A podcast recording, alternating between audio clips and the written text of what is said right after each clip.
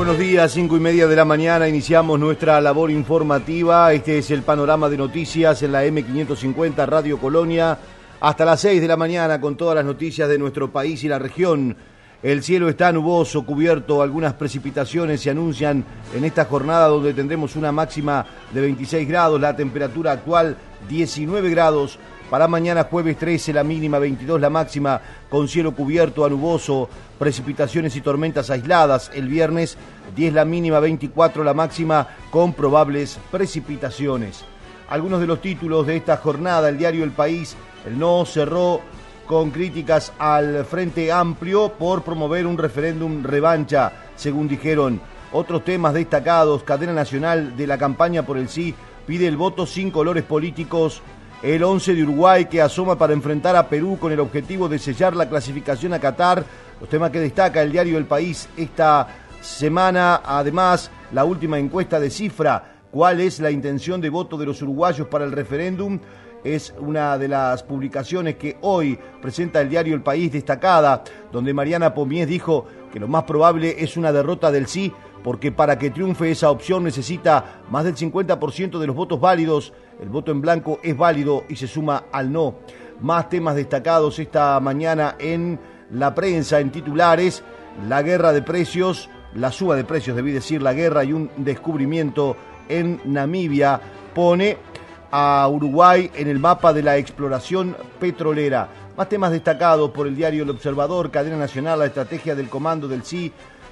La coalición cerró la campaña con alusiones al 2019 y hay además algunos temas que mm, también vinculan la participación de Uruguay en el próximo partido de cara al Mundial de Qatar y su eh, entrenamiento, su preparación para el partido frente a Perú por las eliminatorias. Más temas destacados en Uruguay a esta hora. En acto de cierre del No, Manini recordó la rebeldía de Artigas, Wilson y Pacheco Areco. La coalición multicolor cerró su campaña por la LUC en las Piedras, donde también hablaron Daniel Peña, Mieres Delgado y Sanguinetti. Luis Suárez son los últimos partidos con la Celeste y se disfrutan de manera diferente. Cadena del Sí, Troncoso dijo que no es causa partidaria y otros alertan por perjuicios. La comisión que apoya el voto rosado cuestionó que quienes gobiernan abusen de la fuerza y del poder de la comunicación. En la República Argentina, mientras tanto, el titular y la portada de la agencia Noticias Argentinas, intendentes peronistas, se reunieron para reafirmar la unidad del Frente de Todos le pidieron al presidente Alberto Fernández los máximos esfuerzos para luego de la pandemia y siendo conscientes de las dificultades que atraviesa el mundo por la guerra, garantizar la mesa de las familias argentinas. Por el aumento de la inflación, el Banco Central argentino subió la tasa de referencia a 44,5%. El presidente dialogó con Cristalina Georgieva antes de la reunión con el FMI para aprobar el acuerdo. El Club de París extendió el plazo de negociación con Argentina para después del FMI. El gobierno acordó con supermercados retrotraer los precios al 10 de marzo. 5 de la mañana, 34 minutos. Uruguay. El SINAE reportó 9.781 casos activos de COVID-19 ayer martes. De acuerdo con los datos brindados por el Ministerio de Salud Pública, fueron realizados 11.426 análisis y detectados 1.363 nuevos casos de coronavirus. Se registró además un fallecimiento. La calle Po participó en la celebración del Día Mundial del Agua. Debemos ir hacia un desarrollo sostenible, dijo el presidente. El ministro interino de Ambiente, Gerardo Amarilla, sobre este día manifestó. Es muy importante, saquemos la cuenta de que si bien el 70% del planeta Tierra es agua, solamente el 2,5% es agua dulce. Y de ese 2,5%, el 69% está en los polos. O sea que aquí tenemos un, porcentaje que es el 30% del agua dulce está en el subsuelo y el 0,5% solamente está en ríos y arroyos. Eh, por eso el énfasis este año es cuidar el agua subterránea, que es tan importante para la vida, que tenemos que eh, ir hacia un desarrollo sostenible del agua y, tratar de utilizarla de forma tal que sea racional el uso y aprovechemos este, una cantidad que permita los ciclos naturales la, recuperación de los acuíferos, pero además tratar de evitar la contaminación y algunas prácticas que son muy intensivas y que pueden poner en riesgo ese recurso. Fideicomiso con bajas tasas de interés eh, beneficiará a cooperativas del sector agropecuario. El Instituto Nacional del Cooperativismo presentó un fideicomiso corporativo ganadero que se nutrirá de recursos del Fondo para el Desarrollo en una primera instancia con un millón y medio de dólares. Más del 25% de los establecimientos agropecuarios en Uruguay están conformados por pequeños productores asociados a cooperativas de los que se busca potenciar y hacer crecer, dijo Martín Fernández. La, idea surge de la necesidad que existe de generar financiamiento eh, acorde a las necesidades que tiene el, sector agropecuario y particularmente el sector cooperativo. Nosotros eh, veíamos una pujanza muy grande, un empuje por parte de las cooperativas, un desarrollo muy grande a nivel de todo el país, pero que necesitan este, mayor capacidad de financiamiento. El instituto toma esa iniciativa, genera el fideicomiso ganadero cooperativo con recursos del Fondo para el Desarrollo que ahora van a estar volcados eh, al sector productivo de nuestro país, generando un plan piloto que va a tener en esta primera instancia un millón y medio de dólares a disposición de las cooperativas, con un tope de 400 mil dólares por cooperativa, y que le va a permitir acceder a la compra de, ganado, pero también de insumos, de maquinaria, eh, todo lo que implica la cadena productiva eh, en las cooperativas agropecuarias. Y eso se va generar un, fideicomiso de garantía aquí en el instituto que le va a permitir acceder a tasas preferenciales del entorno del 4,5% y además con, un, eh, con una operativa bastante más fácil y flexible que la que pueden tener eh, en el resto del mercado. El exministro de Economía Danilo Astori se refirió a los 135 artículos de la ley de urgente consideración que se busca derogar. Por encima de las diferencias partidarias deberíamos saludar todos los uruguayos porque nos da la oportunidad de estudiar problemas importantes de la realidad, analizarlos a fondo, pronunciarnos y luego gobernar, dijo Astori. Eh, yo creo que eh, lo que vamos a, a, tener oportunidad de compartir todos los uruguayos el próximo domingo no es una contienda partidaria, no es una, un enfrentamiento entre partidos, es una experiencia que deberíamos por encima de preferencias partidarias, saludar todos los uruguayos porque nos da la oportunidad de estudiar problemas importantes de la realidad nacional, analizarlos a fondo, pronunciarnos y luego gobernar. El pueblo uruguayo está convocado a gobernar con respecto a estos 135 artículos de la ley de urgente consideración pero sobre temas fundamentales de la vida nacional, como la salud, la educación, la vivienda, la seguridad pública. Así que a mí me parece que no deberíamos analizarlo en los términos de eh, enfrentamiento entre los partidos, entre el gobierno y la oposición. Naturalmente, yo estoy de acuerdo en que se producirán efectos en función del resultado que se verifique luego de la definición del domingo. Obviamente un triunfo del no eh, reafirmará las posibilidades del gobierno y un triunfo del sí será un empujón, un estímulo importante para eh, la oposición, en particular para el Frente Amplio, desde el punto de vista partidario. Internacionales. El secretario general de la ONU dijo que la guerra en Ucrania es imposible de ganar y la única salida es negociar la paz. El secretario general de Naciones Unidas, Antonio Guterres, remarcó que la guerra en Ucrania no va a ninguna parte y se está volviendo más destructiva e impredecible a cada momento al tiempo que aseguró que ese conflicto bélico es imposible ganar y la única salida es negociar la paz. La guerra en Ucrania no va a ninguna parte, pero va rápido, se está intensificando, volviéndose más destructiva e impredecible a cada momento, indicó Guterres al cumplirse un mes de la incursión militar rusa en territorio ucraniano. Colonia. El Club Social Rosario fue declarado Monumento Histórico Nacional.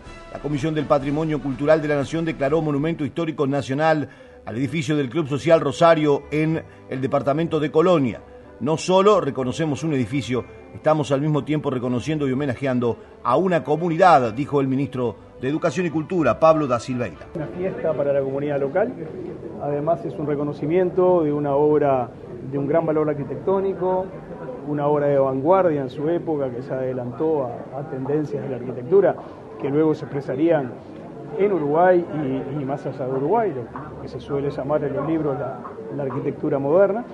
Eh, y además es parte de una política del Ministerio de Educación y Cultura, de la Comisión de Patrimonio, de reconocer valores de este tipo en el interior del país. Tenemos un poco una deuda con el interior. Este, tenemos muchas cosas valiosas en la capital, la hemos reconocido y está muy bien, pero además hay muchas cosas valiosas en toda la República y la política en la que estamos es precisamente reconocerlas, homenajear las comunidades locales, ir departamento por departamento, localidad por localidad, como es aquí, y, y poner en valor cosas muy buenas que son de la comunidad local y son de todos los uruguayos. En ese sentido, usted decía que desde Montevideo muchas veces no se visibilizan este tipo de cosas.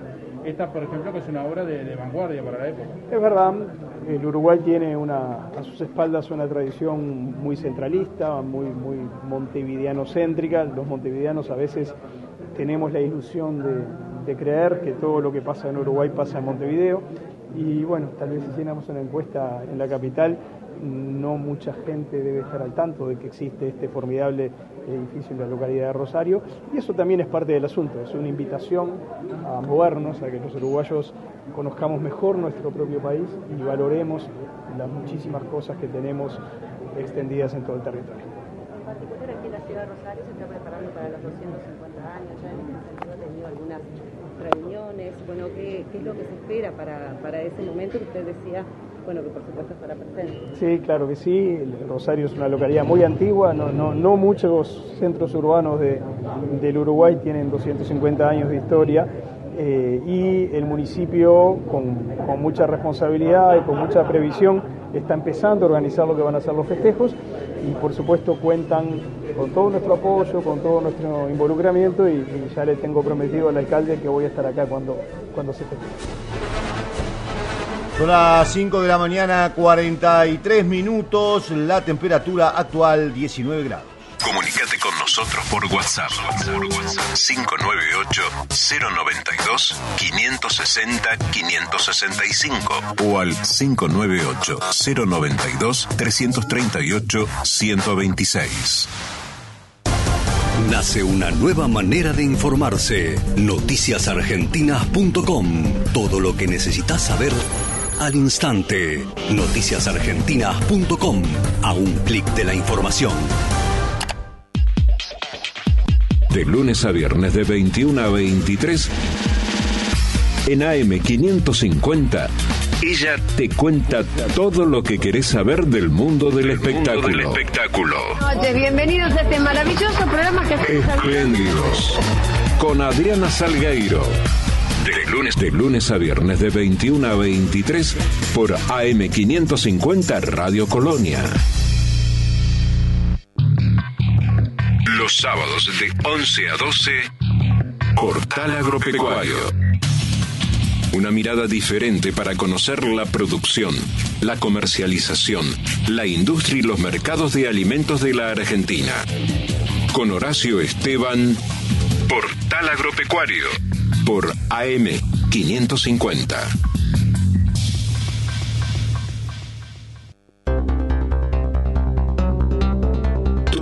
Pasa en el campo pasa por AgroLink Radio. AgroLink Radio. De lunes a viernes, a partir de las 16 en AM 550 Radio Colonia. AgroLink Radio.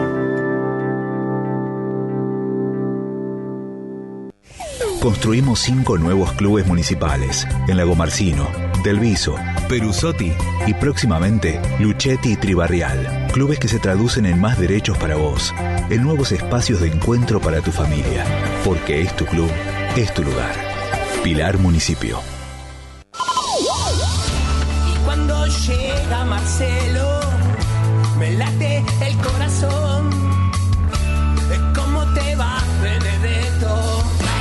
¿Cómo te va, Benedetto?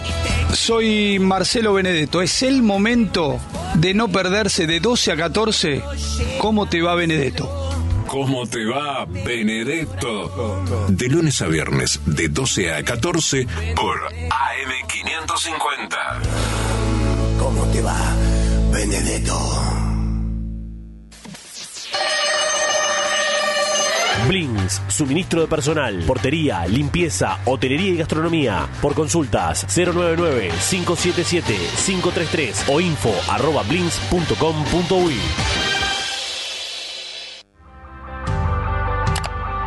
Sentí sus sabores, sentí sus texturas, sentí sus colores. Encontrá en Mercado Libre la tienda oficial Jujuy Energía Viva. Los sábados, los sábados, a partir de las 18, un duende acompañará tu tarde. Un clásico de la radio, multitemático, divertido, solidario, con grandes invitados y muy buena música. Aquí, en AM 550, llega El Duende. Guillermo Petruccelli. Transmite CW1 AM 550. 550. La radio del Río de la Plata. Son las 5 de la mañana, 47 minutos. Actualizamos los datos del tiempo. La temperatura actual en Colonia 19 grados, la máxima para hoy 26. Continuará con precipitaciones y probables tormentas durante la jornada para mañana jueves. 13 la mínima, 22 la máxima, con cielo cubierto, algo nuboso, precipitaciones, tormentas aisladas. El viernes 10 de mínima, 24 la máxima, con cielo nuboso y cubierto. Colonia. Se proyecta construcción de un salón multiuso en Plaza de Deportes de la zona este en Balnearios del departamento de Colonia. La presidenta de la comisión, Selva Suárez, indicó. Efectivamente, el día 14 de marzo, como lo habíamos estipulado en una reunión del mes de enero, eh, nos reunimos a las 9 de la mañana para eh, ir marcando el espacio donde se construirá un salón multiuso. Bueno, eh, como salón multiuso que es, eh, hay muchas este, muchas eh, formas de este, hacer uso del mismo. Este, sabemos que hay mucha población permanente en la playa que requiere de un espacio para hacer yoga, por ejemplo, para reunirse a hacer una clase de tejidos. Eh, bueno, después de tener el salón levantado, hay múltiples actividades que allí se van a poder realizar. Uruguay. MIDE firmó acuerdos para optimizar equipamiento ortopédico y brindar capacitación a jóvenes. Alfredo Cabrera, el presidente del BPS, sobre este tema indicó. Por este convenio, el Banco de Previsión Social le va a dar todas aquellas sillas eh, que han sido dadas como dato a los pacientes y que las devuelven porque ya no las necesitan y que requieren mantenimiento o reparación, se las vamos a dar al MIDE para que en su taller las repares y nos vamos a repartir 50% cada, cada organismo en las sillas para volver a ser utilizadas. O sea que es un convenio de, optimización de recursos donde material que es muy valioso, que es muy caro que es muy necesario, eh, luego que era devuelto hasta este momento quedaba en depósito y no se volvió a usar, porque naturalmente a un paciente no se le puede dar una silla usada si antes no tiene un proceso de rea- readaptación. Ahora, gracias a este convenio, lo vamos a rehacer y se van a entregar a los beneficiarios, tanto del BPS como del MIDES que las necesiten. ¿Cómo va a ser la selección? La selección es, tenemos un depósito con sillas, para la selección de los, de los beneficiarios, la misma que hacemos una silla nueva. O sea, es la, la persona que requiere por este, certificación médica la utilización de una silla, este, el trámite es el mismo. Lo que cambia acá es que el material que le damos es un material que lo vamos este, a reciclar y volver a poner en funcionamiento, eh, sin perjuicio que seguimos comprando nuevo cada vez que es necesario, obviamente. También este, hay un convenio que requiere prótesis. Eh, el MIDES tiene un taller donde también trabaja en prótesis. En este momento estamos empezando con la, reparación de las sillas de ruedas. Estamos manejando una agenda de cooperaciones futuras donde prótesis va a ser un elemento que también va a estar arriba de la mesa. El Banco de Previsión Social invierte cerca, en el 2020 invirtió 90 millones de, pesos en prótesis y órtesis. Este 2021 todavía no tenemos cerrado el balance, pero es un número que va a ser similar a ese. Así que eh, es una inversión muy importante que se realiza para ayudar este, en este tipo de artefactos médicos y seguramente vamos a tener alguna cooperación también concretamente en prótesis, pero todavía eso lo estamos mirando. En cuanto a las sillas, ¿qué número se maneja? Bueno, en esta primera entrega de sillas que les vamos a dar para reparar, estamos llegando a unas 50 sillas. La primera entrega que vamos a hacer, este, el punto de partida van a ser unas 50 sillas, números más, números menos. Después va a ser una cadena que va a funcionar permanentemente. En la medida que recibimos, las vamos entregando, porque lo importante es, cuando el banco da una, una silla de ruedas, este, que hay algunas muy simples y otras muy valiosas, ¿verdad? Pues depende de cada persona y la necesidad de cada persona.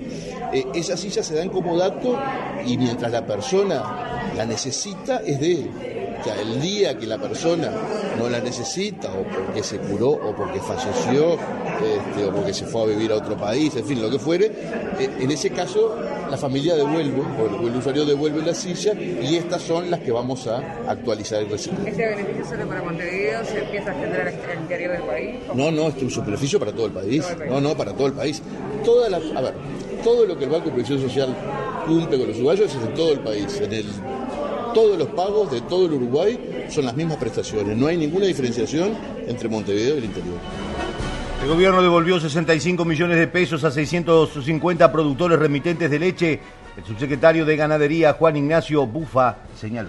En esta oportunidad, en, esta semana, eh, se hizo la segunda devolución eh, del fondo lechero a los productores que ya habían terminado de pagar o bien nunca tomaron este crédito. Esta devolución eh, abarca casi a seis- 650 productores, que es un 20% de los remitentes del país, y son 65 millones de pesos. Esta devolución es la segunda que vamos este, en esta administración, una vez que corregimos esta inequidad que tenía la ley del fondo lechero, que era en definitiva seguirle cobrando a productores que no correspondía seguirle cobrando más porque nunca sacaron el crédito o ya lo terminaron de pagar. Y esto implica que en el año se van a terminar devolviendo casi 6 millones de dólares, 7 millones de dólares en todo el año. Si, uno- si anualizamos esto, ¿esto qué es? Esto implica casi más de un punto de la devolución de impuestos de la lechería, que va directamente a los productores lecheros. Este, el sector lechero eh, atravesó una crisis muy grande durante cinco años, este, hay cierta recuperación de los precios, los costos han aumentado muchísimo, por lo tanto esta plata que hoy llega directamente a, los a las cuentas de los tamberos, llega en un momento muy importante porque ahora se cristalizan una serie de inversiones en los sistemas lecheros que sirven para hacer lo que los lecheros siempre hacen, aumentar la productividad. El sector lechero realmente el Uruguay tiene que eh, rendirle un reconocimiento muy grande, independientemente de las crisis financieras, independientemente de las crisis climáticas, el sector lechero siempre responde con, productividad. Entonces, eh, en esta oportunidad eh, se depositó esto, una próxima devolución de esta ocurrirá dentro de tres meses, conforme un poco la ley lo estableció. ACE fortaleció servicios de policlínicas en José Enrique Rodó y Paso del Perdido en el departamento de Soriano. Leonardo Cipriani inauguró refacciones en estas localidades. Esto es una policlínica que, que desde el año 95 eh, la Iglesia Católica pedía para pasarla en manos del Estado y andaban envueltos. Nosotros cuando asumimos, eh, eh, el obispo, Monseñor Colasi, se comunicó con nosotros y creo que en el saludo mismo ya nos tiró el tema de la policlínica de Cuchilla del Perdido.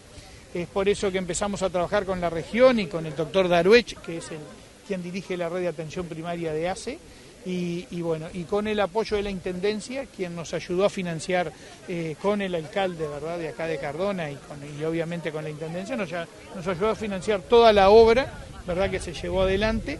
Y hoy en día tenemos esta policlínica muy digna, que está capacitada con un consultorio, tiene una buena sala de, una buena sala de espera y obviamente que los baños, y en el cual vamos a tener médico de familia, pediatra, ginecólogo, partera, ¿verdad? Eh, una licenciada que va a venir y obviamente tenemos que tener eh, enfermera para, para que atienda. O sea que, tratamos de brindar una atención integral, ¿verdad? A todos, a todos los pacientes que tenemos en ACE, que acá sabemos que rondan arriba de 200, pero la ruralidad es muy particular. Son las 5 de la mañana, 55 minutos. Cambiamos de tema. Ahora nos ocupamos de la edición del Festival del Olimar, que congregará en abril a más de 20.000 personas por día en su 48 edición.